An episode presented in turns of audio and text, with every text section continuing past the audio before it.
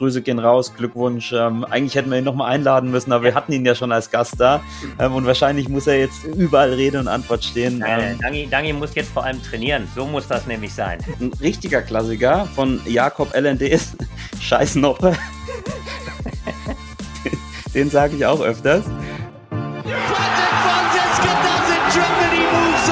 Timo Boll schraubt, arbeitet an seiner eigenen Incredible turnaround runner-up here, Patricia Solia. Das ist unglaublich, das kann ich nicht glauben. Ping, Pong und Brause, der Tischtennis-Podcast. Mit Richard Brause und Benedikt Probst. No, he does it again! Timo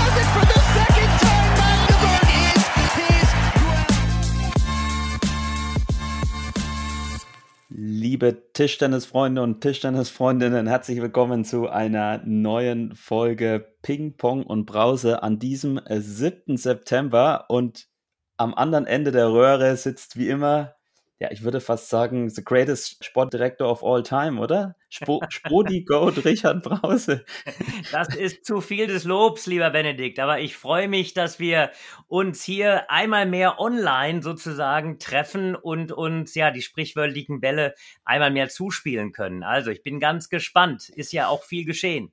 Ja, genau. Ich habe ein bisschen zu viel Basketball geguckt, glaube ich, in der letzten Woche und habe mir jetzt auch überlegt, wann endlich dein Trikot und das Hallendach gezogen wird und deine Nummer nicht mehr vergeben wird. Wäre das nicht auch mal was für uns, so wie bei Dirk Nowitzki jetzt? Ähm, Du, also äh, ich, ich fände das ja, wenn wir in diese Richtung, ich sag mal, Merchandising und alles, was dazukommt, wenn wir das eben tatsächlich so ein bisschen äh, äh hinbekommen, das wäre natürlich eine klasse Sache. Aber, und da bin ich nur am Rande involviert und nicht auf den verschiedenen Bildern abgebildet oder nur zum Teil. Äh, wir haben ja so eine kleine Galerie im Deutschen Tischtenniszentrum in Düsseldorf mit, äh, ich sag mal, den, den, den besten Ergebnissen, wo wir richtig so ähm, dreimal drei Meter groß unsere, unsere Halle sozusagen ausgestattet haben mit äh, den äh, Siegerehrungen, als Rossi und Speedy dabei waren, als Timo dabei war, als äh, auch Dimitri dabei war und äh, ja, also das hat zumindest ein kleines bisschen einen Hauch davon, finde ich ganz gut, weil das sollten wir natürlich nicht vergessen. Das gibt natürlich dann immer so eine Zusatzmotivation, einmal für die Ist-Generation, aber ich finde es natürlich auch ganz spannend, wenn das die jüngeren Leute sehen, ähm, warum man das alles macht. Ähm, nebenbei bemerkt, auch bei uns im DTDZ gibt es ein Plakat. Hast du heute im Training alles gegeben? Klammer auf, und die Halle wieder aufgeräumt. Klammer zu. Da schmunzle ich jedes Mal drüber. Das ist, glaube ich, noch auf dem, auf dem geistigen Eigentum äh, von Helmut Hampel gewachsen, aber das hängen wir nie ab, weil es ist einfach ein Klassiker. Ja, und für alle, die schon mal im Deutschen Tischtenniszentrum in Düsseldorf waren, äh, denen ist sicher im Foyer auch schon aufgefallen, dass auch Richard Brause einem da entgegenjubelt auf einem der Bilder oder, ein, oder mehreren der Bilder, die da an der Wand hängen. Ähm, aber vielleicht kommen wir noch dahin, dass wir Trikots und das Hallendach ziehen vor ja, 18.000 Zuschauern der Lanxess Arena. Ähm, mit dem Podcast sind wir auf den richtigen Weg, oder? Noch mehr Menschen für unseren Sport zu begeistern. So. Und jetzt schon in der 31. Ausgabe. Oh mein Gott, ja. Aber was ich klasse finde, deswegen ein ganz großes Danke gehen raus. Wir haben, geht da raus. Wir haben ja schon, ich will mal fast sagen, eingefleischte Fans und äh, also diese Fanbase wird eigentlich auch eher größer, oder? Sag mal was, Benedikt. Du, das weiß ich gar nicht genau, aber ich hoffe nicht, dass sie kleiner wird. das wird uns vielleicht die Grundlage unseres Podcasts irgendwann entziehen. Ähm, aber da kommen wir gleich noch dazu. Unsere kleine Vereins, Vereins, sage mal, Vereinsheim-Umfrage, die war auf jeden Fall, ähm, wurde sehr gut angenommen. Das kann ich sagen. So, aber wir sind heute mal wieder zu zweit. Ich würde sagen, wir machen heute, weil du ja auch echt im Stress bist, ähm, mal eine richtig gemütliche Folge, damit du dich auch ein bisschen entspannen kannst jetzt. Und ähm, vielleicht hast du ja noch einen Kaffee da, aber ich sehe keinen. Ein Wasser. Wasser, hm. Naja, gut. Auch nicht schlecht. Ähm, und du warst im Urlaub, oder? Nach der EM, genauso wie ich. Ähm, konntest du dich ein bisschen entspannen oder ist es bei dir wie immer gewesen, der Sportdirektor, der hat, hat nie so richtig frei? Also sagen wir mal so, ein bisschen entspannen auf jeden Fall. Ähm, also so ein kleiner privater Ausflug. Das erste Mal seit langer Zeit äh, quasi ohne Kinder.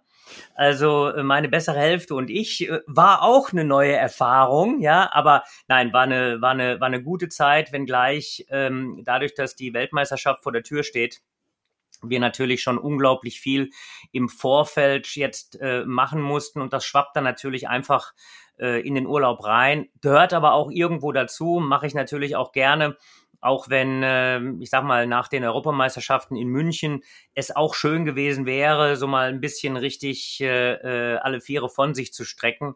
Aber sind wir froh, dass wir ähm, viele hochkarätige Events haben, auch viele hochkarätige Events vor der Brust haben. Und äh, ja, dann gehört das einfach auch dazu. Also meine bessere Hälfte ist da durchaus leidensfähig, wenn wir dann im Café saßen und äh, äh, ich habe dann mit äh, der ITTF oder äh, mit dem DTDB telefoniert, um äh, ja die nächsten Schritte sozusagen anzuleiern. Also das läuft alles. Sie, sie wird es nicht anders kennen. Genau, und bevor ihr jetzt alle abschalten, weil wir heute keinen Gast haben, wir haben natürlich ein paar spannende Themen zu besprechen. Äh, wir schauen nochmal auf die EM. Äh, wir schauen ein bisschen auf die WM und wir müssen natürlich auch ein bisschen auf den Saison Saisonstart äh, gucken, Richard. Ähm, bei, bei, ist bei euch schon losgegangen? Also bei uns äh, geht es tatsächlich nächste Woche los, sogar gegen deinen Verein, aber natürlich nicht gegen dich, sondern gegen die 27. Mannschaft von der TTG Langselbold. Und das Schlimmste, ich kann, also sag's bitte keinem in deinem Verein, aber ich kann nicht mitspielen, weil ich Nein. leider ähm, babysitten muss ähm, und äh, niemanden gefunden habe, der auf die Kinder aufpasst. Also entweder du passt auf die Kinder auf, ähm, oder du verrätst äh, deinen Kollegen nicht, dass ich nicht mitspielen werde. Ähm, wie ist es bei euch?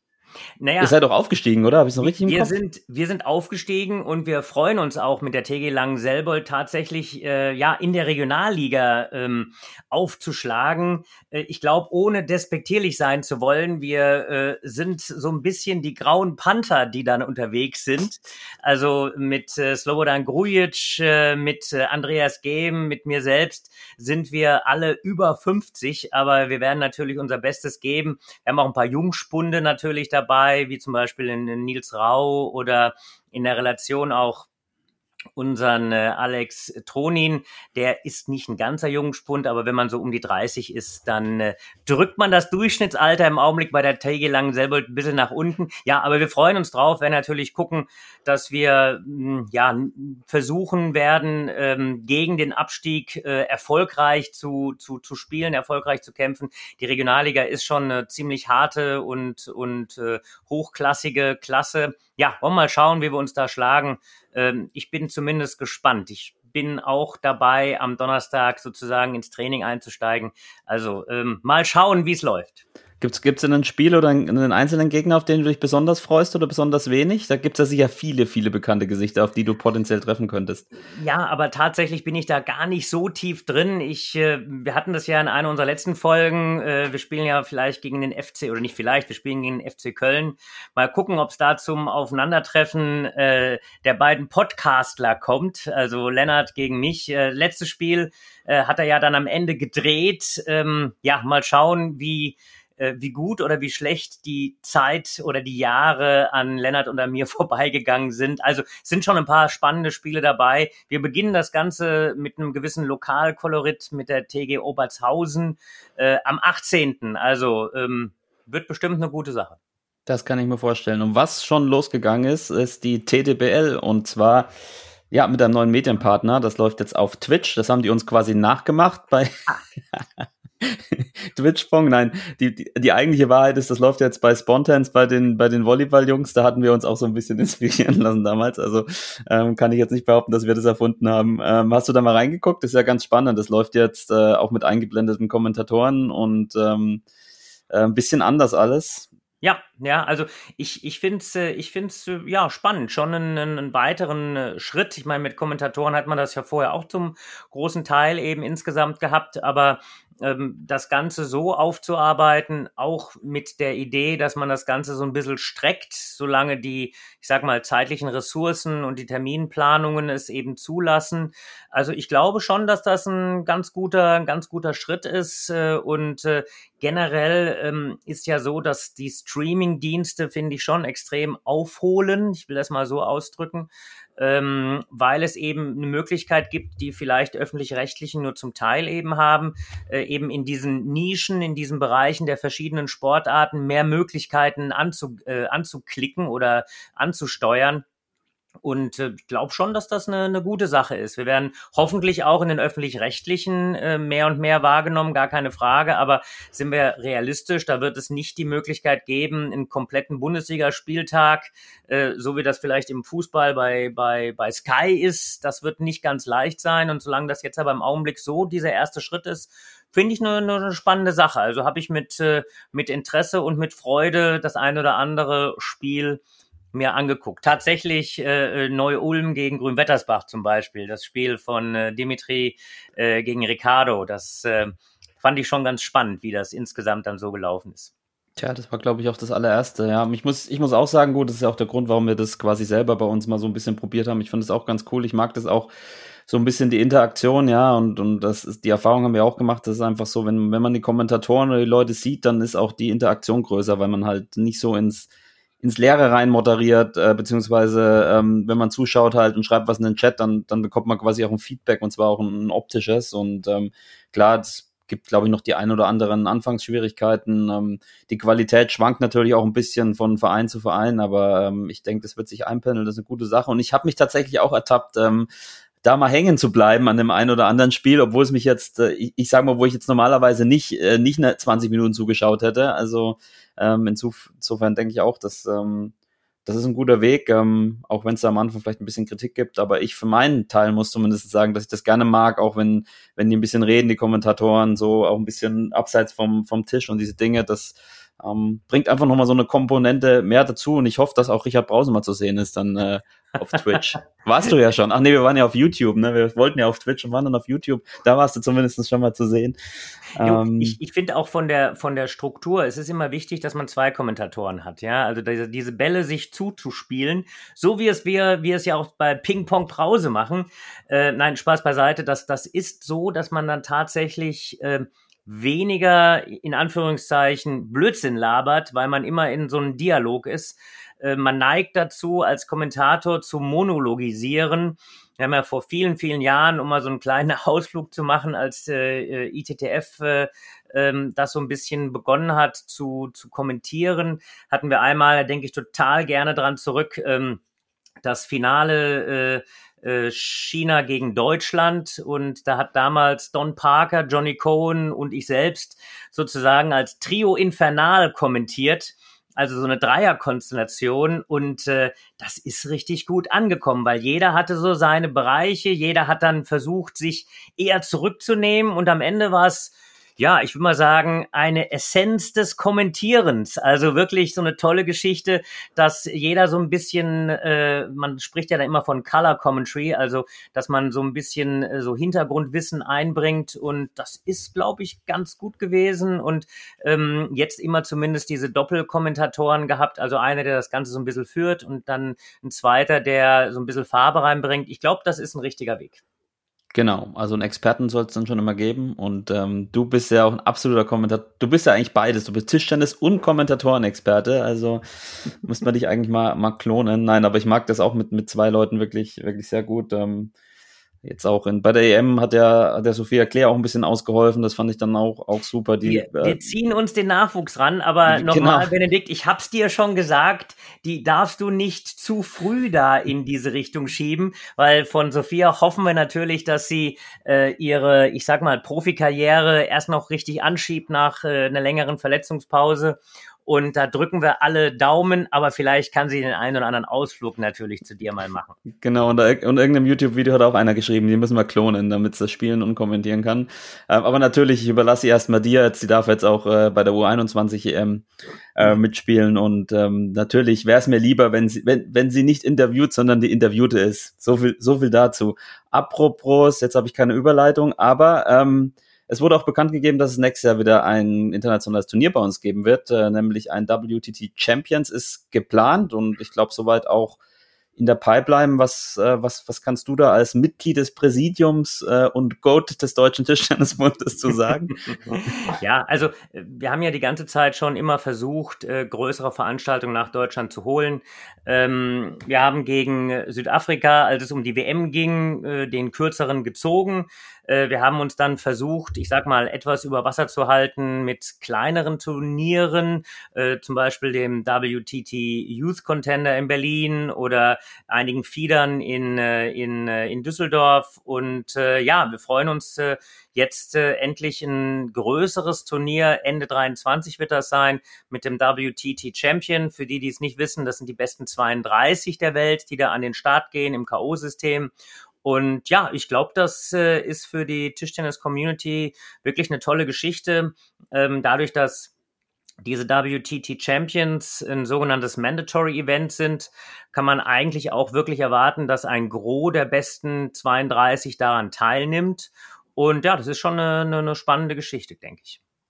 So, da freuen wir uns drauf und ähm, bis dahin wird es voraussichtlich auch noch das ein oder andere WTT Feeder Turnier in Deutschland geben.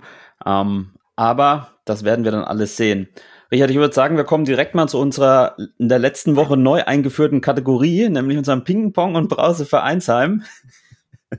Ozaft ist, würde ich, würde ich sagen. Ich stehe noch ein bisschen unter dem Eindruck von München. Wir hatten gefragt, äh, ähm, nach Sprüchen, äh, die nach dem Spiel im Vereinsheim nicht fehlen dürfen, lieber Richard.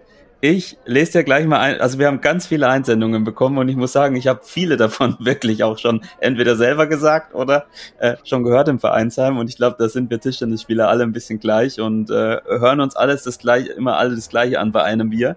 Ähm, ein Klassiker zum Beispiel, den habe ich übrigens auch schon bei uns öfters gehört in der Halle, auch von Mannschaftskollegen bzw. Vereinskollegen von dir. Der Boden war heute wieder extrem rutschig. KKT 93 ist ein Klassiker. Ein richtiger Klassiker von Jakob LNDs, Scheiß Noppe. den, den sage ich auch öfters. Ähm, oder wenn ich richtig fit gewesen wäre, hätte ich meinen Gegner geschlagen. Und ähm, das habe ich auch schon, auch schon geschrieben bei Instagram, habe ich auch am Montag erst wieder gesagt. Ähm, das, was ich immer sage und wo ich mich dann immer erwischt, dass es eigentlich auch bescheuert ist. Ich sage immer, ja, ich habe jetzt seit, seit Dezember habe ich nur einmal trainiert, dafür war es echt okay. Gibt gibt's so einen Spruch bei dir, den du, den du äh, öfters, öfters mal bringst äh, mittlerweile? Also äh, was mir tatsächlich äh, immer wieder mal rausrutscht, ist, dass ich sage, äh, naja, vor zehn Jahren wäre mir das noch nicht passiert.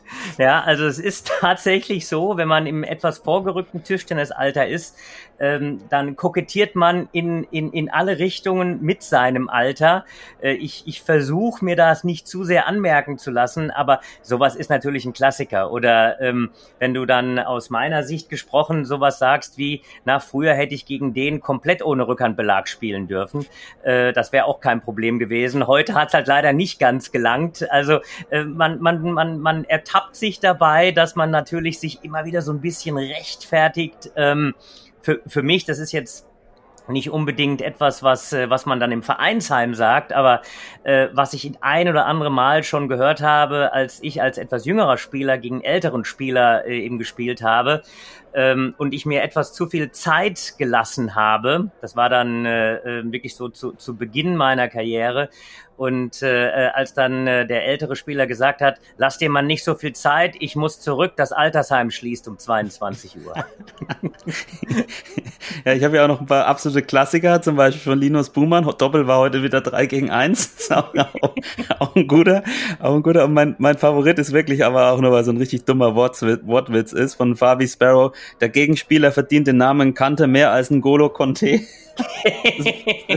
der Fußballspieler von, ich glaube, Chelsea spielt er. Ist natürlich richtig, richtig schlecht, aber sowas liebe ich ja. Von daher, ähm, ich, ich blätter hier gerade durch, durch. Ähm, da hast du richtig viele Einsendungen bekommen. Also ich glaube, das, äh, das müssen wir wirklich aufrecht erhalten. Ja, Maxi Wiesinger hoch und weit bringt Sicherheit und wer schupft, verliert langsamer. Das ist auch ein äh, äh, Klassiker. Oder hier von Ping Pong Paulino gefällt auch nur Spruch vom Jugendtrainer, du bist noch jung, du kannst noch die Sportart wechseln. das ist vielleicht manchmal gar nicht so ein schlechter Hinweis für den einen oder anderen, aber nein, natürlich. Ich, ich, kann, ich kann noch einen beisteuern, der mir jetzt so einfällt. Das hat tatsächlich ein Trainer mal zu mir gesagt, oder beziehungsweise nicht zu mir, sondern zu einem anderen Trainer, als ich dann äh, trainierte, sagte, ha, das ist der Brause der hat sich überlegt, er will erst in sieben Jahren gut spielen. hatte, ich, hatte ich auch Spaß dran, weil ich hatte so im Hinterkopf, ich habe geackert ohne Ende und dann sagt der Typ hinten dran zu mir, der will erst in sieben Jahren gut spielen. War übrigens ein internationaler Trainer, aber ich sag den Namen jetzt nicht. Gut, gut gefällt mir auch von Johannes TT und das äh, tatsächlich, tatsächlich sage ich das auch immer und erwische mich dann trotzdem, dass ich nachschaue. Der TDR-Wert interessiert doch eh niemanden. und dann gucke ich doch immer, wie viele TDR-Punkte hat er eigentlich und hat er eigentlich gehabt? ähm, ein paar kann ich leider nicht vorlesen, aber ich werde auf jeden Fall alle ähm, alle guten auch dann nochmal bei Instagram in die Story packen. Auch, und, auch die, ähm, die du nicht vorlesen kannst. Die kann ich, na, das kann ich äh, äh, gut auch von unseren äh, Podcast-Freunden äh, äh, Twins, äh, Twins Talk Table Tennis. Nach, nach 0 zu 3 hätte ich meine Bälle getroffen, hättest du keine Chance gehabt.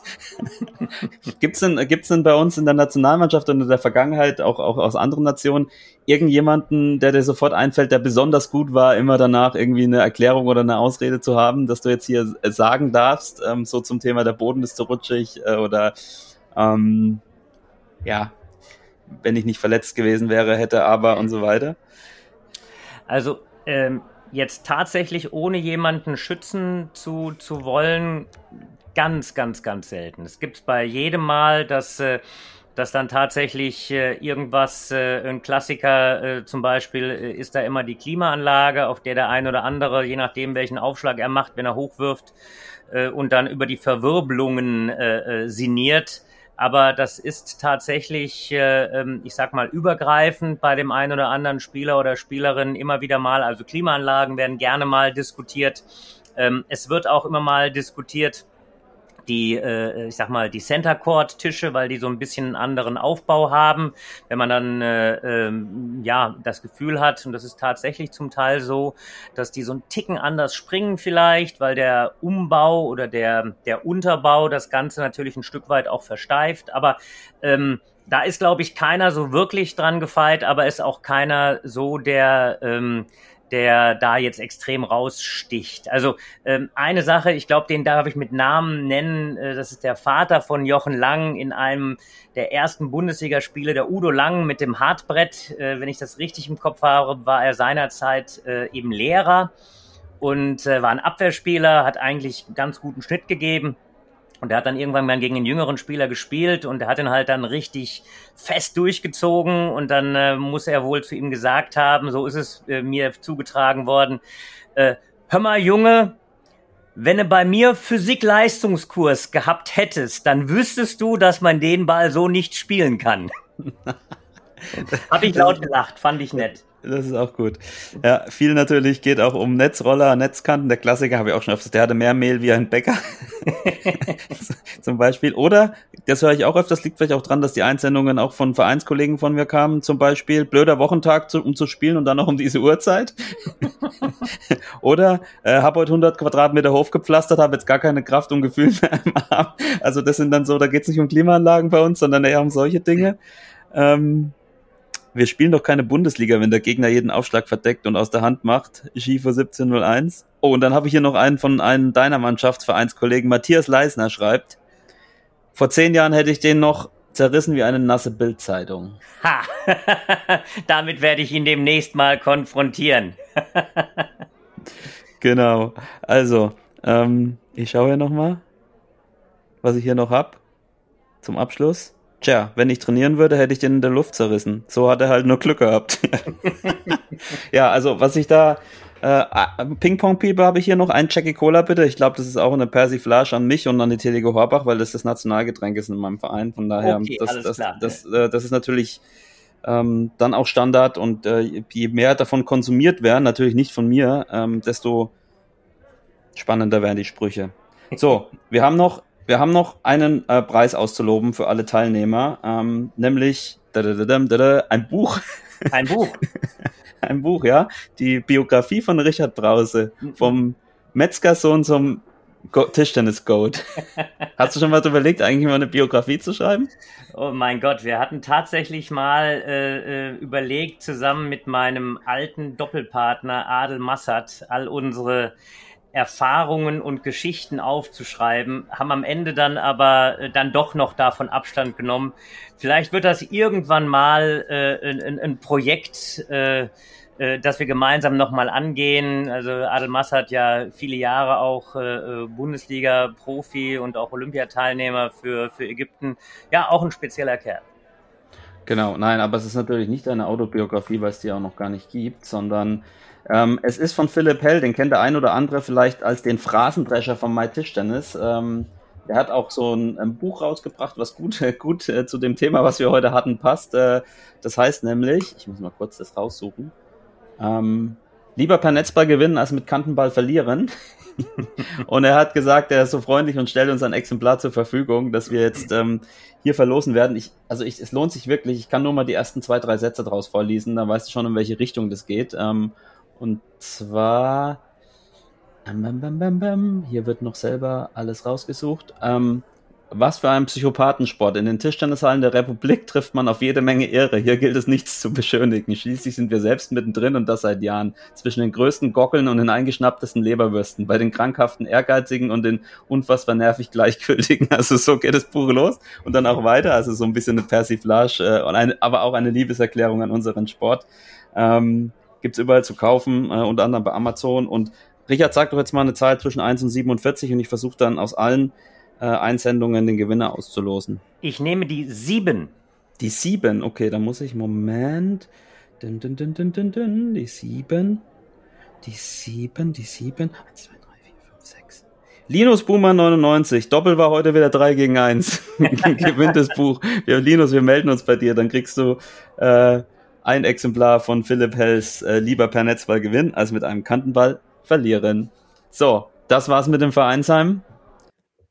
Und wir kommen zu unserer nächsten Kategorie. Ich wollte jetzt wieder ein bisschen Struktur in unserem Podcast bringen. Ähm, ja, du bist der Mann dafür, genau. Genau, genau. Aber das ist jetzt auch wieder, äh, also natürlich vor allem dein Thema. Ich habe mir gedacht, unser Netzroller der Woche kann oder des Monats kann in dieser Folge nur Dang Q sein. Ja. Ähm, den neuen Europameister äh, im Einzel. Und ähm, ich habe mal, ich habe mal gegoogelt, ich glaube, wir haben das schon thematisiert hier als ein oder andere Mal sein, sein ähm, Nationalmannschaftsdebüt am, im Januar 2017. Und ich habe mir mal rausgesucht von seiner, ich glaube, das ist seine Heimatzeitung, ähm, Techbode, also da Nürtingen, diese Ecke, ähm, was die geschrieben haben damals. Ähm, und danach unterhalten wir uns mal, wie es fünf Jahre später aussieht. Den 24. Januar 2017 wird Dang Yu in seinem Leben gewiss nicht mehr vergessen. Der Tischtennisspieler aus Linsenhofen feierte im Sportforum Berlin sein Debüt in der deutschen Nationalmannschaft. Bundestrainer Jörg Roskopf hatte den 20-Jährigen ebenso wie Ricardo Walter und Benedikt Duda für das letzte Qualifikationsspiel zu den Team-Europameisterschaften in Luxemburg im September nominiert. Das Trio des Deutschen Tischtennisbundes gewann gegen Serbien zwar mit 3 zu 2, doch Q war mit seiner Vorstellung überhaupt nicht zufrieden. Die Nummer 247 der Weltrangliste war gegen den 37 Positionen dahinter notierten Dragan Subotic ohne Siegchance. Mit 5 zu 11, 6 zu 11 und 10 zu 12 hatte Q das Nachsehen und zeigte sich im Anschluss an die Begegnung gewohnt selbstkritisch. Meine Premiere lässt zu wünschen übrig, sagte der Bundesligaspieler des ASV Grünwettersbach und fügte mit einem Augenzwinkern direkt hinzu, aber nicht alle Anfänge müssen perfekt sein. Für ja. Dank You war es eine große Ehre, für so eine starke Tischtennisnation wie Deutschland spielen zu dürfen. Ein wenig stolz bin ich schon. Und das können wir jetzt, glaube ich, zumindest rumdrehen, dass wir tierisch stolz sind auf, auf Dangi und das, was er in München äh, ähm, geleistet hast. Hat mal, mal Hand aufs Herz, Richard. Ich, ich, ich weiß, du, ich weiß, also hättest du damals, hättest du damals 2017 für möglich gehalten, dass er im Jahr 2020 äh, Europameister wird und zwar in einer, in einer Manier, ähm, wie man es ja vielleicht selten sogar so gesehen hat. Also wirklich auch die Besten der Besten wirklich geschlagen auf dem Weg zu seinem Titel. Ähm, oder hast du schon immer das Potenzial, das große Potenzial in, in ihm gesehen? Ja, man, man, man könnte sich jetzt natürlich jetzt da in die Richtung schieben und sagen, ja, das wussten wir schon immer. Ähm, also ich glaube, man muss es ein bisschen differenzieren. Äh, wenn man sich die letzten zwölf Monate angeschaut hat, dann ist es schon so, dass wir ähm, dann gedacht haben, naja, bei den Europameisterschaften, wenn er mit diesen speziellen Umständen, äh, dass es auch eine Heim-EM ist, äh, klarkommt, gehört er auf jeden Fall zum, äh, mit zum Favoritenkreis. Er hat ja wirklich konstant äh, Top-Ergebnisse erzielt und äh, das zeigt nicht nur die Weltrangliste, die natürlich nicht das entscheidende Tool alleine ist, aber die Art und Weise, wie er sich dort ähm, in den letzten Monaten entwickelt hat, äh, das hat schon eigentlich Hoffnung gemacht, dass er zumindest zu den Medaillenkandidaten gehört. Ähm, dass er natürlich am Ende das Ding gewinnt und vor allem die Art und Weise, wie er das gemacht hat. Ähm, und ich muss auch sagen, das eine oder andere an diesen äh, On-Court-Interviews fand ich auch ganz nett und hat mir echt gut gefallen. Ähm, also das, das ist so der Bereich, der letzten zwölf oder 15 Monate. Wenn du jetzt das Spiel von Dragan Subotic, ich habe das auch gesehen, ich war auch live vor Ort, anguckst, ähm, ich weiß noch genau, ich habe danach äh, ein bisschen telefoniert äh, und gesagt, Mensch, hier äh, gegen Dragan Subotic, äh, das, das muss er doch besser hinbekommen und äh, er, er hat da wirklich schon auch ähm, ja nicht optimal gespielt, war natürlich auch ein bisschen nervös, aber, und das ist das, was äh, ich glaube, was wir so ein bisschen im Hinterkopf damals auch schon gehabt haben. Äh, du hast ja nicht nur einen Dangi erwähnt, sondern auch einen Benne als Beispiel, die ja dann auch irgendwo ihren, ihren Weg gemacht haben und auch diesen Weg so ein bisschen später angegangen sind. Ähm, und wir haben im Trainerteam tatsächlich ein bisschen was Spezielles an, an den Spielern, die sich auch später entwickelt haben. Irgendwo immer gesehen. Bei Dangi war es zum Beispiel eine Geschichte, die Art und Weise, dass er sehr, sehr gut ein passives Spiel gehabt hat. Dass er also das Gefühl hatte, man, man spricht immer von Radar, ne? Also du weißt vorher als Spieler, wo der Ball hinkommt. Und er hat eine sehr, sehr gute Antizipation gehabt, um einfach dann den Ball ruhig rüber zu spielen. Er hat halt das, so ein bisschen habe ich das Spiel tatsächlich noch im Kopf gegen Subotic nur den Ball rüber gespielt. Das war ein tolle Ballwechsel mit dem besseren Ende jedes Mal für Subotic. Ähm, aber das ist eine gewisse Qualität, eben dieses passive Spiel zu haben. Und dann hatten wir eine zweite Sache, die bei uns eben äh, im Trainerteam relativ früh sehr, sehr positiv gewesen ist, vom rein technischen her, äh, dass er ein sehr, sehr gutes Timing beim Vorhand Topspin hatte. Also wenn man sieht, mit welcher Durchschlagskraft er spielt, ähm, da ist es nicht unbedingt so, dass er fest spielt, sondern er spielt, wenn er gut zum Ball spielt, schnell. Das ist ein Unterschied, ob ich fest spiele, brachial oder so ein bisschen, ähm, ja, auch mit dem Schwung des Gegners spiele. Also diesen, dieses, äh, dieses schnelle Spiel mit einem richtigen Timing, das wirkt dann gar nicht so, so brachial, hätte ich mal gesagt, sondern sehr leicht. Und das ist uns äh, früh schon aufgefallen. Dass das dann am Ende natürlich ähm, sich in einem Augenblick sehr sprunghaft und dann sehr schnell so entwickelt. Äh, das glaube ich, das hat natürlich keiner so in letzter Instanz erwartet. Wir haben gehofft, dass er einen Weg geht, äh, aber dass natürlich jetzt am Ende so schnell gegangen ist, ähm, das hat uns natürlich trotzdem überrascht. Nichtsdestotrotz bleibt es wir sind im Tischtennis eine Sportart der ganz langfristigen Leistungsentwicklung, um mal einfach so ein äh, äh, fast wissenschaftliches Wort äh, in den Mund zu nehmen. Wir sehen, dass die Entwicklung der Spieler nicht notwendigerweise so sein muss, dass man mit 18, 19, 20 äh, im Top-Bereich ist, äh, sondern dass man sich auch mit Mitte und Ende 20 noch äh, entwickelt und dann eben im Tischtennis auf einem ganz langen Zeitraum oder in einem ganz langen Zeitraum auf einem sehr, sehr hohen Niveau spielt. Und äh, Dangi ist da ein Beispiel, äh, Patrick Franziska ist äh, äh, genauso ein Beispiel. Also insofern, ähm, da rufe ich alle auf, bleibt dran, weiter trainieren und äh, äh mit 18 äh, hat man noch eben sehr, sehr viele Möglichkeiten nach oben zu kommen. Also diese Geschichte, die man mitunter so früher mal gesagt hat, was Hänschen nicht lernt, lernt Hans nimmermehr ich glaube, das wird im Tischtennis einfach auf aufgrund von Erfahrungswerten, aufgrund von äh, in der Lage sein, im richtigen Augenblick dann das Erlernte anzuwenden. Das sind ja oftmals auch Dinge, die man mit einer gewissen Abgeklärtheit einhergehen lässt. Äh, das ist im Tischtennis wichtig. Ja? Also ich habe äh, witzigerweise vor ein paar Tagen über Nisha Liang äh, einen großen Artikel in der FAZ gelesen. Und da, da kommt das auch so ein bisschen raus, dass sie tatsächlich immer wieder lernt und immer wieder auch äh, jetzt mit 59, ich meine, sie ist jetzt gerade in der, in der Vorbereitung auf äh, Los Angeles 2028. Also er hat noch ein bisschen Zeit, die Rente ist noch nicht ganz durch. Nein, Spaß beiseite. Also das zeigt, wie, wie sehr man Tischtennis eben lernen kann. Und ich finde es eben spannend, das glaube ich, kann man auch gut runterbrechen in alle Klassen, dass man tatsächlich in der Lage ist, Dinge, die man vielleicht vor vielen, vielen Jahren gelernt hat, ähm, aber nicht anwenden konnte, plötzlich dann doch anwenden kann, weil man vielleicht so ein bisschen innere Ruhe mehr hat oder weil man vielleicht einen Erfahrungsschatz aufgebaut hat. Ich habe das, ich habe dieses Spiel irgendwie auch noch präsent damals im Sportforum. Ähm, weiß gar nicht warum, aber ich habe auch noch präsent seine Gesangseinlage am Abend als Ritual des Nationalmannschaftsdebüts. Ich krieg aber nicht mal hin, welches Lied es war. Ich, weißt du es noch? Ich, äh, ich glaube, Everybody war es nicht. Das war, glaube ich, äh, von den Backstreet Boys. Das war, glaube ich, damals Benne und, und Johann, aber ich, ich weiß es nicht mehr. Da müssen wir ihn nochmal fragen. Ich meine, ich meine, vielleicht kann es der Dangi das noch reinreichen. Ich meine, es war was mit deutschem Schlager. Es kann auch sein. Ich, ich weiß es aber nicht mehr genau. Ähm, ja, ist krass. Also es ist, ähm, ich finde auch, also auch das Interesse an ihm ist ja auch massiv gestiegen. Man hat es am, am Medientag davor schon gesehen, wo er irgendwie die meisten Interviews hatten. Dann waren wir ja am, an diesem Sonntagabend noch, noch mal, mal kurz auf dieser Closing, Closing Party in München im mhm. Olympiastadion. Wir sind keine, ja, keine zehn Meter mit ihm weit gekommen, äh, dass, als dass der nicht angehalten wurde und jemand ein Foto mit ihm machen wollte und ein Autogramm wollte. Also es war wirklich, äh, äh, war wirklich äh, schon, schon krass. Das war ihm selber, glaube ich, schon ein bisschen unangenehm.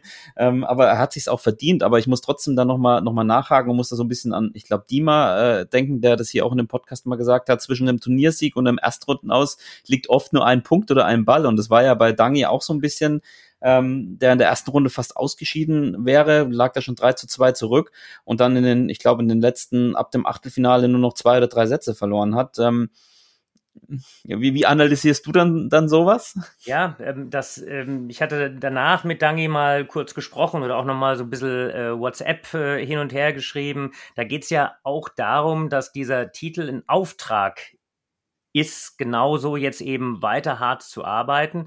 Das macht er, bin ich gar keine, habe ich überhaupt keine Zweifel, weil er ist sehr, sehr fokussiert und äh, sehr, sehr trainingsfleißig. Ähm, wie wir auch wirklich eine Generation haben, äh, auch mit Beneduda als Beispiel, der sehr, sehr trainingsfleißig ist. Äh, die entscheidende Geschichte äh, ähm, dabei ist für mich natürlich immer, dass er, wenn ich jetzt das Erstrundenspiel als Grundlage nehme, natürlich ist es so, dass da war es ein bisschen passiv, da war es ein bisschen vorsichtig und man immer wieder auch als Topspieler äh, darauf sich zurückerinnern muss, wo komme ich eigentlich her? Weil ähm, das wird jeder feststellen. Du wirst, egal mit wie viel Training du arbeitest, wirst du nicht komplett dein Grundsystem verändern. Also du wirst beim Dangi jetzt äh, ähm, nicht die Situation plötzlich haben, dass er auf seinen Block verzichten möchte. Und wenn man dann natürlich so ein bisschen unruhig ist, und das ist in der Erstrundenpartie natürlich einfacher, ähm, dann oder beziehungsweise schwieriger, einfacher für vielleicht einen Underdog, dann fällt man mitunter so ein bisschen dahin zurück, dass man sich auf dieses passive Spiel verlässt und dann vielleicht überrascht ist, wenn der Gegner äh, einfach die Chancen nutzt. Ähm, sein Gegner hat da wirklich ein paar tolle Bälle gespielt und ja, Dangi hat äh, wirklich auch ein bisschen das Glück des Tüchtigen dort gehabt. Äh, ja, spannend, äh, so eng ist Tischtennis beieinander. Dimitri hat es ja genauso auch formuliert. Ähm, ja, wenn äh, da zwei Punkte mehr in die andere Richtung gegangen sind, das war ja nicht nur 11-9 im siebten, das war im siebten Satz am Anfang auch noch 3 oder 4-1, also so eine kleine Führung, äh, ähm, die der Dange eben dann aufholen musste erst. Ja, dann hätte das auch eine ganz andere Wendung nehmen können. Aber umso besser, wie es am Ende dann gelaufen ist, zeigt eben, wie breit gefächert mittlerweile Tischtennis ist und wie äh, intensiv äh, ähm, ja auch andere Nationen arbeiten. Die Türken haben äh, nicht nur ihn als Spieler, gegen den Dangi gespielt hat, sondern drei, vier andere. Wir haben ja mit der Jugendmannschaft äh, äh, gegen die Türken bei den Jugendeuropameisterschaften verloren. Also da bewegen sich äh, unheimlich viele Talente und wichtig ist halt, diesen einen entscheidenden Schritt äh, bisschen früher zu machen, bisschen mehr zu machen, bisschen besser zu machen. Vielleicht ist auch ein bisschen mehr zu wollen. genau. Und er hat ja auch dann gesagt, glaube ich, nach seinem Sieg, wenn man gegen Timo Boll gewinnt, dann muss man schon fast auch den Titel holen. Das war auch ein guter Spruch. 4-0 gegen Timo gewonnen, 4-1 gegen, äh, gegen den Vize-Weltmeister Matthias Falk gewonnen und dann noch im Finale ähm, 4-1, auch noch, ja, 1 noch hinten gelegen, zweiter Satz, auch Verlängerung, dann wirklich nach einem schwierigen Anfang das Ding einfach so souverän nach Hause gespielt. Das ist war wirklich beeindruckend und er hat ja, er hat auch so quasi dieser ganzen eh schon eigentlich sensationellen Veranstaltungen, vielleicht jetzt nicht nur uneingeschränkt aus sportlicher Sicht für uns, aber drumherum nochmal so richtig ähm, die Krone aufgesetzt und ich finde es auch echt gut, auch dass er so irgendwie als Penholder-Spieler da noch so ein bisschen ein Alleinstellungsmerkmal hat und sich so entwickelt hat, ist ein super Typ. Also ähm, Grüße gehen raus, Glückwunsch. Ähm, eigentlich hätten wir ihn nochmal einladen müssen, aber wir hatten ihn ja schon als Gast da mhm. ähm, und wahrscheinlich muss er jetzt überall Rede und Antwort stehen. Nein, ähm, Dangi, Dangi muss jetzt vor allem trainieren, so muss das nämlich sein. Genau, das wäre du hast schon ein bisschen angerissen. Ist es jetzt irgendwie zu viel äh, von, von ihm verlangt, dass er, dass er noch mehr, ich meine, er ist die Nummer, glaube 12 oder 13 der Welt, äh, also zumindestens äh, hat auch gar nicht so, also eine gute WM eigentlich in Houston gespielt und äh, also wirklich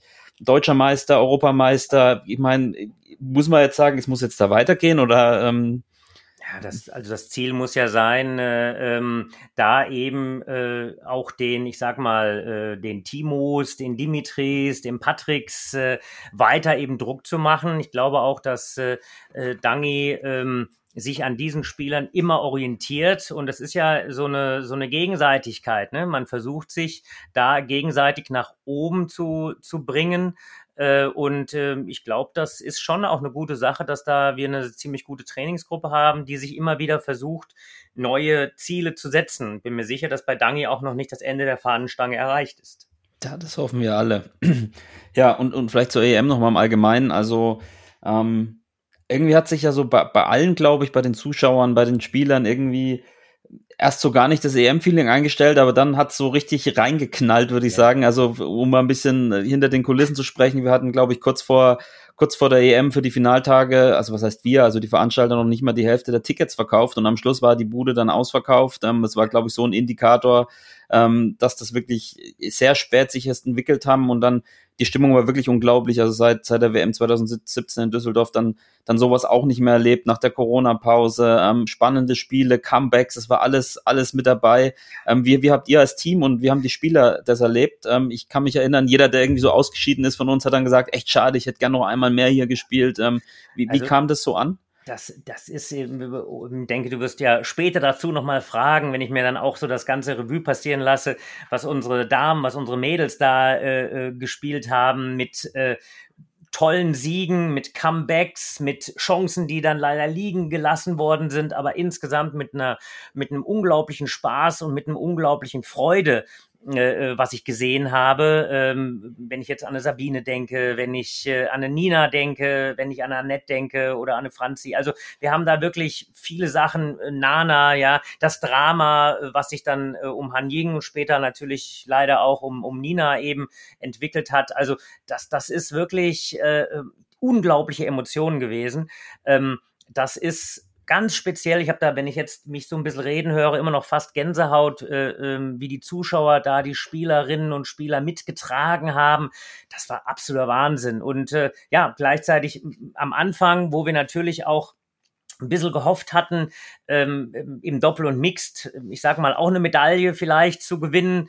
Gab dann einfach ein paar Chancen, die ausgelassen worden sind. Aber das zeigt natürlich einfach auch, wie eng in Europa das mehr und mehr zusammenrückt. Es ist kein Selbstläufer. Wir hatten die letzten Europameisterschaften ähm, quasi extrem abgeräumt, aber ich glaube, wir können auch aus diesen Europameisterschaften äh, äh, rausgehen und sagen, Mensch, hier, äh, klar hätten wir gerne im Doppel und im Mixed äh, auch eine Medaille oder einen Titel gehabt, aber es sind halt tatsächlich keine Selbstläufer und wir haben herausragenden Sport gesehen. Europa hat sich, finde ich, unglaublich entwickelt.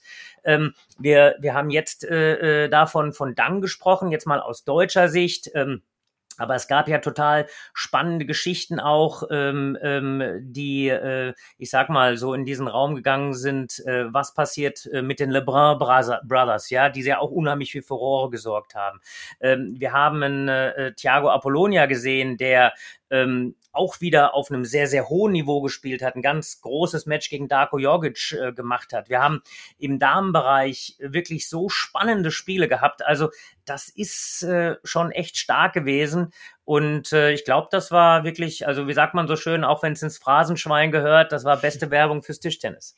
Ja, ich finde auch, es hat wirklich extrem viel Spaß gemacht, ähm, weil halt auch, ja, also das Niveau ist halt sehr ähnlich, ja, also das ist nicht, ich will mal sagen, so ein Gefälle wie vielleicht bei einer WM, wo man dann wirklich mit rechnen muss, dass in den letzten Tagen halt wirklich ähm, China sehr dominant ist und es gab wirklich, wie du schon sagst, tolle Spiele, zum Beispiel auch Nixie, weil du sie vorhin erwähnt hast, gegen Bernadette Zötsch, die da schon 3-0 geführt hat, am Ende dann irgendwie 16, 14 noch verloren hat, ähm, äh, Bernadette Church Tränen überflossen, versunken, Nixie stinksauer, ohne die Hand zu schütteln, die Halle verlassen und so. Also das war wirklich, da waren wirklich super, super Spiele, dann. Das Drama um Christian Kaiser und das hatte wirklich so viele Geschichten, diese Europameisterschaft ja. und ähm, in dem und, Rahmen. Um, um, um da nochmal reinzugrätschen auch, äh, äh, Benedikt, also ähm, es wurde ja überall immer gesagt, na ja, die äh, Europäer, nicht? Also äh, zu schwach in der mhm. Relation, mhm. ja.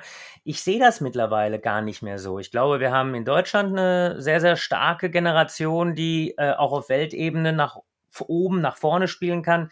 Wir haben in Schweden ähm, eine, eine starke Generation, ähm, Falk, äh, äh, äh Carlsson äh, im Doppel, äh, Truls Moregard, ähm, ich bin gespannt, in welche Richtung Lebrun, Lebrun, äh, Lebrun genau, beide Lebruns sich, äh, sich äh, irgendwo entwickeln. Also äh, Darko Jorgic, was für einen Weg der genommen hat. Also das, das, das äh, ist schon spannend. Auch, auch äh, im Damenbereich, wenn ich, wenn ich gucke, was eine Nina äh, insgesamt gespielt hat. Also es ist, es ist schon, es ist schon so, äh, Han Ying, äh, Nana. Also wir haben wirklich einiges. Äh, Sabine, wenn ich mir überlege, gegen, äh, gegen Polkanova äh, mit äh, stehen beide im, äh, im siebten Satz. Also wenn du siehst, wie eng das beieinander ist, glaube ich auch, dass klar, Chinesen und Japaner sind schon nochmal so ein bisschen eine Klasse für sich, aber an einem sehr guten Tag kannst du eben, und diesen Glauben musst du halt eigentlich aus so einer Europameisterschaft mit rüber retten für die Weltveranstaltung, dass du vielleicht sagst, okay, ich kann natürlich vielleicht nicht fünf Chinesen schlagen, aber ein oder zwei oder drei, warum nicht? Ja, also es war wirklich, ähm, war wirklich toll. Und Sabine hast du angesprochen, die hat es richtig genossen dort. Am Ende haben mir wirklich nur zwei Punkte gefehlt für den Finalanzug, vielleicht sogar für den, für den Titel. Also die hat das Lokalmatadorin da richtig äh, die Halle zum Beben gebracht, äh, hat, hat alles reingegeben, wäre auch schon fast ausgeschieden in der ersten, ersten Runde, hat es das Ding dann gedreht. Ähm, ja, Nina Mittelham, ich glaube, die Geschichte ist auch bekannt, hat sich auch super in das Turnier reingespielt, äh, war auch am, am, am, am Rande des, des ich glaube, Viertelfinale war es, äh, des Ausscheidens und genau. Ähm, genau. Ähm, ja, dann mit dem, mit dem Drama im Finale, vielleicht da nochmal so ein kleiner Blick hinter die Kulissen, wie ja. ging das davor, währenddessen und danach dann mit, mit, mit Nina in also, dem Spiel? Es ist tatsächlich so, dass äh, sie sich äh, diese, diese, ich sag mal, Verletzung schon äh, zuge zugezogen hatte äh, im, äh, im, im, in, im Vorher, also auch im, im Spiel gegen, äh, gegen Nana hat sie schon, äh, beziehungsweise nach dem Spiel äh, gemerkt, da ist irgendetwas, was da nicht so, nicht so sein soll. Und das ist halt über Nacht, wenn man so will, ähm, ja, schlimmer geworden. Ähm, das hat sie dann auch beim Einspielen gemerkt äh, und das kriegt man dann mitunter nicht, nicht, nicht dann in der Situation so in den Griff, dass man eben ja einfach spielen kann. Und wenn man einfach diesen, äh, ich sag mal, diesen, diesen dauernden Schmerz im Schlagarm hat, äh, dann äh, ist es natürlich irgendwann einfach nicht mehr möglich, ähm, den Ball zu spielen. Man merkt das ja, du musst beschleunigen, du musst den Muskel äh, anspannen, entspannen und wenn da was ist, dann geht das äh, ab einem gewissen Level einfach nicht mehr. Ja, und ich bin ganz froh, dass äh, Nina da auf einem ganz guten Weg äh, ist, dass sie äh, wieder schmerzfrei ist. Ähm, ist natürlich trotzdem ein absolutes Drama gewesen, weil sie hat das letzte Spiel gegen Polkanova 4 zu 2 gewonnen. Ich glaube, dass äh, ähm, sie eine gute Chance gehabt hätte, auch das Finale zu gewinnen. Wobei eben, es wäre sicher kein Selbstläufer gewesen. Polkanova hat wirklich auch hier ein super gutes Turnier gespielt. Ähm, aber ja, für Nina ist es schade. Ich hoffe trotzdem, so wie ich sie kenne, ähm, dass sie was Positives draus zieht. Und äh, das Schöne daran ist, äh, die wird nicht die letzte Chance bekommen haben. Ich bin mir sicher, eine der nächsten wird sie nutzen. Genau, das ist dann immer ein schwacher Trost, aber sie kann natürlich auf ihre erste Einzelmedaille da auch, auch total stolz sein und hat sich natürlich auch ein bisschen in die Herzen der Zuschauer gespielt. Und auch bei ihr war es so, an dem Abend äh, musste, musste vielen Autogrammwünschen nachkommen und ähm, ja, war ein tolles Turnier von ihr und ich glaube auch, dass sie ähm, dass das nicht ihr letztes EM-Finale gewesen ist. Und äh, was man hier auch echt nochmal erwähnen muss, ist äh, Sofia Polkanova, ähm, die hat da wirklich auch sehr groß reagiert danach, muss man sagen. Wir hatten sie auch im Interview und man hat ihr richtig angemerkt, dass sie so, so ein bisschen hin und her gerissen war von den Optionen, dass sie jetzt Europameisterin ist, dass sie so aber auch nicht gewollt hatte, dass sie da mit, mitgefühlt hat. Also ähm, das war wirklich auch sehr stark und natürlich auch, auch Glückwunsch an sie. Die hat ähm, auch wirklich ein tolles Turnier gespielt und ist ja schon seit Jahren oder eine Zeit lang war sie ja auch wirklich die Nummer eins in Europa, auch nach der Weltrangliste. Und äh, ich denke, sie hat sich den Titel auch äh, wirklich verdient dann im, ja, auch in der Nähe ihrer Heimat sozusagen. Und ähm, am, am Ende auch kann man es ihr natürlich auch von ganzem Herzen gönnen, würde ich mal sagen. Tja, Richard, wir bräuchten mehr Europameisterschaften in Deutschland oder mehr Multisport-Events. Also das war ja in München auch ein Erfolg auf der ganzen Linie. Die Einschaltquoten im Fernsehen waren super. Es liefen, glaube ich, drei oder vier Stunden Tischtennis im Hauptprogramm am Samstag und Sonntag. Ähm, wir hatten auch unglaubliche Zahlen auf unserer Website. Die waren um einiges höher als bei Olympia, obwohl Olympia viel länger ging. Ähm, also es war war alles schon sehr überraschend und ähm, nach diesem wackeligen Vorlauf und Anfang dann wirklich am Ende äh, eine krass gute Veranstaltung, muss man wirklich, wirklich sagen. Und ähm, ja, kann man nur hoffen, dass, dass äh, das dann auch wieder wiederholt wird, so ein Multisport-Event, wir da vielleicht wieder dabei sind und ähm, Nina Mittel haben dann die Goldmedaille gewinnen. Das wäre stark. ja, genau. Ähm, tja, nach der EM ist vor der WM, die ist irgendwie auch noch so ein bisschen unterm Radar, habe ich das Gefühl. Das ist einfach irgendwie ziemlich viel jetzt auch dadurch, dass die EM mitten im Sommer ist, wo ja normalerweise eigentlich ähm, ja Pause ist, beziehungsweise gar nicht so viel ist, wenn es nicht gerade Olympia äh, äh, ist ähm, Chengdu, China. Ähm, ja, li liest man viel in den Zeitungen, Lockdown, äh, China sehr streng, auch noch mit den Corona-Regelungen. Ähm, du hast da die besten Insider-Informationen. Wie, wie ist da der Stand der Dinge? Findet die WM äh, statt? Wie wird das, wie wird das dort ablaufen? Ja, also die WM wird stattfinden und äh, ich muss sagen, wir hatten jetzt ein äh, zweistündiges äh, Webinar mit äh, ITTF WTT, äh, um eben einfach die Rahmenbedingungen zu klären und äh, so wie das äh, da insgesamt äh, dargestellt worden ist, das wird als Closed Loop quasi gemacht, ähm, also so ein bisschen wie kleine Olympische Spiele. Ähm, wenn wir von Lockdown Chengdu sprechen, ist es ähm, Status quo auch so, dass äh, da eben verschiedene Bezirke es gibt und äh, es ist nicht ganz äh, Chengdu im, im Lockdown, der Bereich, äh, wo Tischtennis eben äh, äh, ähm, äh, angesiedelt ist, der ist äh, bislang eben, ich sag mal, problemlos. Ähm, Closed Loop bedeutet, dass wir quasi ohne Quarantäne nach äh, Chengdu fliegen und dort eben in äh, zwei großen Hotels untergebracht sind, äh, haben einen, einen Bereich, wo wir uns eben auch völlig frei bewegen können. Natürlich gibt's äh, ähm, ähm, Maßnahmen, die gemacht werden für den Fall, dass man sich eben irgendwo infiziert, aber auch das ist äh, ähm, ganz gut äh, organisiert. Äh, insofern, da wird eine unheimlich hohe Anzahl an, an Mitarbeitern einfach darauf achten, dass das eben eine sehr gute Weltmeisterschaft wird. Natürlich immer mit der äh, Corona-Situation in der Gesamtstruktur. Ähm, aber so wie das eben dort dargestellt ist, äh, wird es eine äh, WM sein, wo man sagt, Mensch, äh, ist zwar speziell, aber es ist die WM. Und äh, ja, bin wie gesagt äh, äh da guten Mutes, dass die WM gespielt wird. So wie es im Augenblick geplant ist, werden wir am 25. September hinfliegen. Ähm, die ITTF wird äh, Charterflüge äh, zur Verfügung stellen, beziehungsweise müssen wir natürlich finanzieren, aber das sind dann spezielle Flugzeuge für die Tischtennisspieler. Äh, es wird ähm, äh, keinen Direktflug geben, sondern wir werden über Dubai fliegen, äh, um dann eben nach Chengdu zu kommen. Und ja, und dann äh, ist es quasi wie so ein ganz großes Areal, was äh, nur für Tischtennis äh, zur Verfügung gestellt wird. Und ja, da werden wir alles geben, dass das äh, eine gute Weltmeisterschaft wird. ja, wird dann wahrscheinlich ohne Zuschauer sein, oder? Es ist tatsächlich auch geplant, dass da Teilzuschauer dabei sein sollen.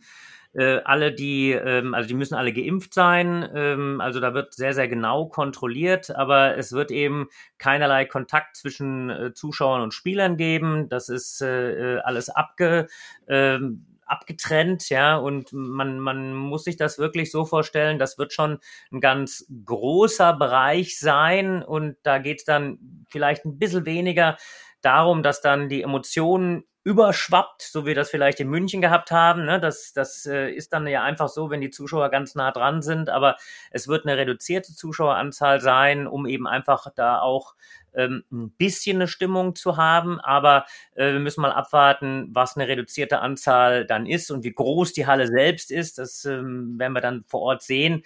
Aber es ist zumindest so, dass Zuschauer auch erlaubt sind, die dann hoffentlich auch ein bisschen für die richtige Stimmung sorgen. Chinesische Zuschauer sind ja da auch sehr begeisterungsfähig, aber eben alles mit einem großen Abstand.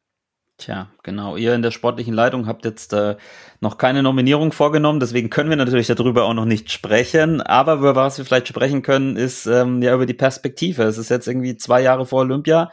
Ähm, jetzt zählt's, kann man eigentlich sagen, schon so, ja, auch mit Blick auf die Weltrangliste, sowohl im Team als auch im Einzel. Ähm, ist das für dich so ein bisschen jetzt auch der Auftakt oder wie ist ja. das so in deinem Kopf drin? Es sind, äh, wie gesagt, noch, noch zwei Jahre bis Paris.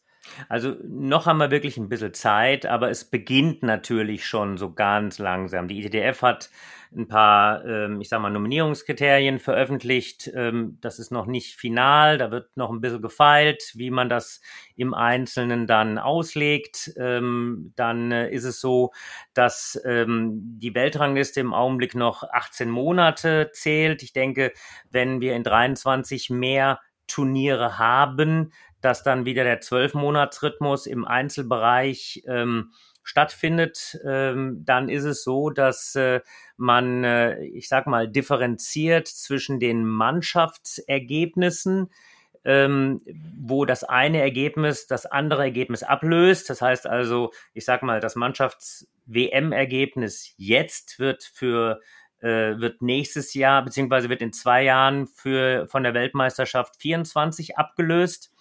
Ähm, und äh, was wir natürlich auch so ein bisschen im Hinterkopf haben, dass die Weltrangliste im Einzel als ein Bereich auch für die Mannschaftsweltrangliste zählt. Ja, also jetzt als Beispiel, wenn man die äh, in der Nationenwertung die drei besten Spieler in China theoretisch, ähm, ich sag Fan Zedong, äh, äh, Malong und äh, Wang Chuchin mal einfach als Beispiel zu nehmen und die sind in der Summe ihrer Punkte äh, am höchsten, weil sie vielleicht 8000 Punkte haben, dann bekommt die chinesische Mannschaft 2000 Punkte für die Mannschaft gut geschrieben. Ja, und so geht das runter. Erster, zweiter, dritter, vierter, fünfter. Also das ist eine sehr, sehr komplizierte Geschichte, die ineinander greift. Insofern müssen wir immer gucken, dass wir auf der einen Seite natürlich vernünftige Ergebnisse in der Mannschaft erzielen, aber die Einzelergebnisse spielen auch in die Mannschaft rein. Insofern ist das natürlich eine Sache, wo wir jetzt schon anfangen müssen, darauf zu achten, ähm, dass man eben beides gut bespielt. Erinnert mich ein bisschen an unsere Einkommensteuererklärung mit der Weltranglistenpunkte. Äh, kannst du da noch was absetzen und vielleicht da noch, fällt noch da hinten was raus und im Freibetrag gibt's hier noch. Nein, Spaß. Ja, gucken wir mal. Ich ähm, äh, ja, wünsche euch auf jeden Fall viel Erfolg. Ähm, wir werden dann in der nächsten Folge hoffentlich da ausgiebig und äh, erfolgreich drüber sprechen. Aber jetzt nochmal zurück auf die, als, als Abschluss der heutigen Sendung zu den, ähm, zu, zu den, wie, zu den staubigen Böden der Schulturnhallen. Ähm, ich habe jetzt auch wieder mit Training angefangen. Nach, nach sechs Monaten war ich mal wieder im Training. ähm, und habe mir überlegt, was, was mache ich jetzt eigentlich, um am besten wieder in Shape zu kommen, um meinem Tischtennis können zu reaktivieren. Ich glaube, wir hatten das so ein bisschen auch in den letzten Jahren schon immer mal ein bisschen angerissen. Ähm, aber jetzt mal auf mich bezogen. Ich gehe jetzt in die Tischtennishalle, habe seit ein paar Wochen, Monaten, geht ja sicher einigen so, wegen auch Corona-Abbrüchen von Saisons und so. Wie komme ich am schnellsten wieder in die Spur. Was für ja. Übungen würdest du spielen? Was würdest du den Leuten empfehlen? Ja, also ich denke, da ist es halt notwendig, ähm, immer ganz gut, dass man äh, versucht, vielleicht so, ein, so einen kleinen Block zu setzen, egal auf welchem Level ich bin, dass man eben vielleicht auch schafft, zwei, dreimal in kurzen Zeiträumen zu trainieren, ähm, vielleicht mal ein Wochenende sich nimmt, wo man zwei oder dreimal in die Halle geht, wenn man mal so ein Wochenende investieren möchte, ja, um einfach äh, die äh, Hirnsynapsen wieder äh, in die Richtung zu bringen. Weißt, man merkt sich ja sehr, sehr viel, man bemerkt sich viele Bewegungsabläufe und um das quasi wieder zu aktivieren. Und von den Übungen selbst, äh, ich halte es da wirklich so ähm, wie auch hier unsere, unsere Top-Spieler nach einer etwas längeren Pause, macht es einfach keine komplizierten Sachen, vielleicht am Anfang auch ein bisschen weniger mit Aufschlag, Rückschlag zu spielen, lange Ballwechsel zu spielen. Äh, die berühmte Tischtennis-Kondition, die ist eine andere Kondition, als wenn man eben tatsächlich mal in den Wald gegangen ist und eine Runde gelaufen ist. Also äh, guckt, dass ihr lange Ballwechsel spielt, guckt, dass ihr regelmäßige Übungen spielt, guckt, dass ihr euch an den Ball gewöhnt, versucht nochmal ein ich sag mal, einen Block vielleicht zu setzen, wo man sich ein Wochenende äh, Zeit nimmt, um äh, vielleicht zwei, dreimal zu spielen. Und äh, ja, dann schraubt eure Erwartungshaltung am Anfang ein bisschen runter. Ähm, und vielleicht eine Sache noch, die wichtig ist, oftmals denkt man nach der ersten Einheit, hey, ich habe äh, ja alles gespeichert, ich bin jetzt viel besser als vorher. Oft ist es so, dass man in der ersten Einheit ähm, ja, sich so ein bisschen selbst belügt. Äh, man merkt dann in der zweiten, dritten, vierten Einheit oftmals, naja, ich brauche dann doch noch etwas mehr. Also insofern ist es da immer gut, wenn man äh, ja versucht, ähm, sich zumindest mal so zwei, drei Wochen auf eine Saison vorzubereiten und das nicht äh, erst äh, fünf Tage vorher beginnt. Ja, ist, ich habe auch Übungen gespielt. Also es gibt einen, ähm, unsere Nummer eins, einen, einen im Verein, der auch Übungen spielen will.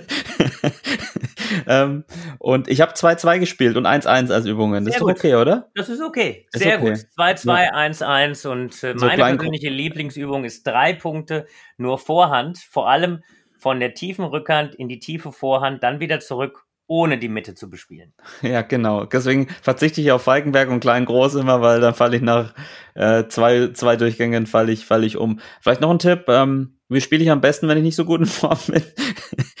ich naja. habe ich hab wirklich gemerkt, dass ich mich, ähm, dass ich mich total auf Aufschlag-Rückschlag konzentriere. Du, du, hast irgendwann mal gesagt, der, der Timo spielt nur noch kurze Rückschläge und das klappt ganz gut. Seitdem versuche ich immer nur noch kurze Rückschläge zu spielen. Ähm, aber gibt's da irgendwas, äh, naja. wo man vielleicht so ein bisschen vertuschen kann, dass man nicht so gut in Form ist? Also die, die entscheidende Sache ist natürlich dabei, dass man äh, vor allem sich bewusst macht, äh, was sind denn eigentlich meine Stärken im Ursprung? Ja, also bei dir zum Beispiel äh, musst du gucken, wenn du einfach merkst, hier mein, mein Touch ist nicht so gut, was ist deine Stärke? Ich würde sagen, deine Rückhand. Das würde dann bedeuten, dass ich erstmal versuche, äh, eben wirklich diese Rückhand dominant einzusetzen, vielleicht sogar auch mal aus der Mitte mit der Rückhand zu spielen und nicht eben von vornherein ähm, ähm, sage, okay, klassischerweise äh, gehe ich da rum oder bewege mich zur Vorhand. Also das runterbrechen, was sind eigentlich meine Stärken, wo komme ich her? Also nichts Kompliziertes am Anfang zu versuchen, sondern sich darauf zu reduzieren, was mal die Stärken gewesen sind, bevor man in die Pause gegangen ist. Und das kommt meist etwas schneller wieder zurück, weil das eben auch insgesamt gespeichert ist in den verschiedenen Bewegungsabläufen und Mustern. Sehr gut. Das werde ich mir zu Herzen nehmen und äh, ihr da draußen hoffentlich auch. Ähm, wir wünschen euch auf jeden Fall, falls er noch nicht war, einen guten äh, Saisonstart und wir hoffen natürlich, dass wir endlich mal wieder auch eine ganze Saison durchspielen können, auch in den niederen Ligen. Ähm, ja, Richard, wir sind durch. Ich kann nur sagen, ähm, Anregungen, Fragen, Kritik, äh, podcast.tischtennis.de oder über unseren Instagram-Kanal oder direkt an Richard Brause via Instagram oder an seine Mailadresse des Deutschen Tischtennisbundes. Wenn, er hat keinen Urlaub mehr, hat jetzt wieder Zeit für euch. Kleiner Scherz. Ähm, ja, Richard, lieben Dank. Ähm, wir bleiben dran. Es laufen auch wieder WTT-Turniere aktuell im Oman, ähm, Contender-Turnier, viele Jugendturniere. Es läuft die TTBL, wir haben es schon gesagt, schaut mal rein bei Spontent auf Twitch, äh, ist wirklich eine coole Sache und ähm, ansonsten kann ich nur sagen, vielen Dank, bleibt gesund und bis zum nächsten Mal. Da schließe ich mich sehr gerne an, Benedikt. Vielen Dank und bis zum nächsten Mal.